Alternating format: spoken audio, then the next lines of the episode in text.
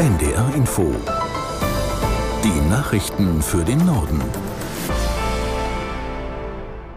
Um 15 Uhr mit Tarek Yusbashi.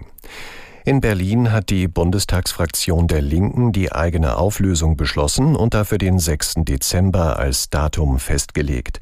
Hintergrund ist der Austritt der Abgeordneten Wagenknecht und neun weiterer Parlamentarier aus der Partei. Ohne sie verliert die Linksfraktion ihre Mindestgröße. Ihr ehemaliger Vorsitzender Bartsch spricht von einem gravierenden Einschnitt, sieht mit Blick auf die nächste Bundestagswahl aber auch Chancen für einen Neustart. Es muss Schluss sein mit der wirklich unsäglichen Selbstbeschäftigung. Es muss Schluss sein mit permanenten Auseinandersetzungen. Die Chance ist jetzt da. Wenn wir es schaffen, und das muss das Ziel sein, wieder als Fraktion im Deutschen Bundestag in den Bundestag einzuziehen, dann war es erfolgreich, ansonsten eher nicht.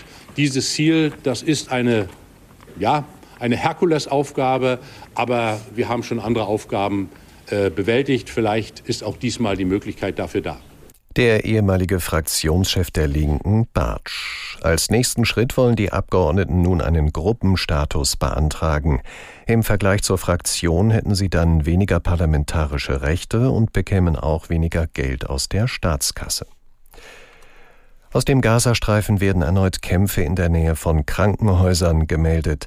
Das Rote Kreuz schlägt Alarm. Inzwischen könnten nicht einmal mehr Verschüttete gerettet werden. Aus Tel Aviv Jan-Christoph Kitzler. Auf dem Gelände des Schifa-Krankenhauses wurden offenbar 179 Tote in einem Massengrab beigesetzt. Der Direktor des Krankenhauses sagte, die Leichenhalle werde nicht mehr mit Strom versorgt. Einige der Toten seien in den letzten Tagen gestorben, seitdem die Treibstoffvorräte zu Neige gegangen seien.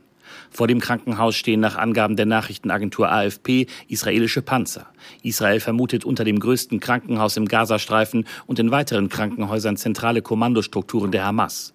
Im Schifa-Krankenhaus sollen sich nach Angaben der Vereinten Nationen immer noch rund 600 bis 650 Patienten aufhalten. Sie können kaum noch medizinisch versorgt werden. Tausende weitere Menschen sollen noch auf dem Gelände sein, um sich in Sicherheit zu bringen. Wirtschaftsminister Habeck hat seine Pläne für ein Leitungsnetz für die Wasserstoffversorgung in Deutschland vorgelegt. Morgen will das Bundeskabinett darüber entscheiden. Aus Berlin Lothar Lenz. 9700 Kilometer lang soll das sogenannte Kernnetz für Wasserstoff werden. Ähnlich wie die Bundesautobahnen verknüpft es alle Bundesländer von Nord nach Süd und von Ost nach West. Später kommen dann noch die regionalen und lokalen Verteilnetze dazu.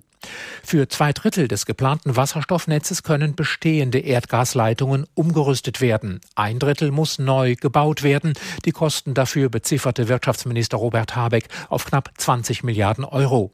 Das Geld soll von privaten Investoren kommen. Die Netzentgelte reguliert später der Staat. Im Jahr 2032 soll das Kernnetz in Betrieb gehen.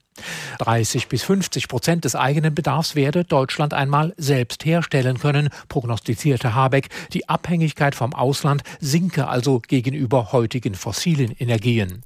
Die aktuellen weltweiten Klimaschutzpläne reichen laut einer Analyse der Vereinten Nationen bei weitem nicht aus, um die Erderwärmung auf 1,5 Grad zu begrenzen. Der Chef des UN-Klimasekretariats Steele sagte, insgesamt passiere zu wenig, das zeige der Bericht. Deshalb müsse die Weltklimakonferenz im Dezember in Dubai ein Wendepunkt sein.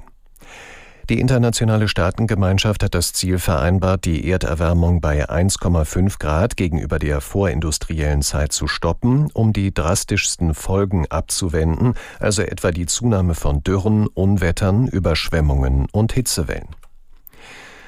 Schwarzarbeit, Niedriglöhne und Diskriminierung sollen bei der Fußball-Europameisterschaft 2024 in Deutschland tabu sein.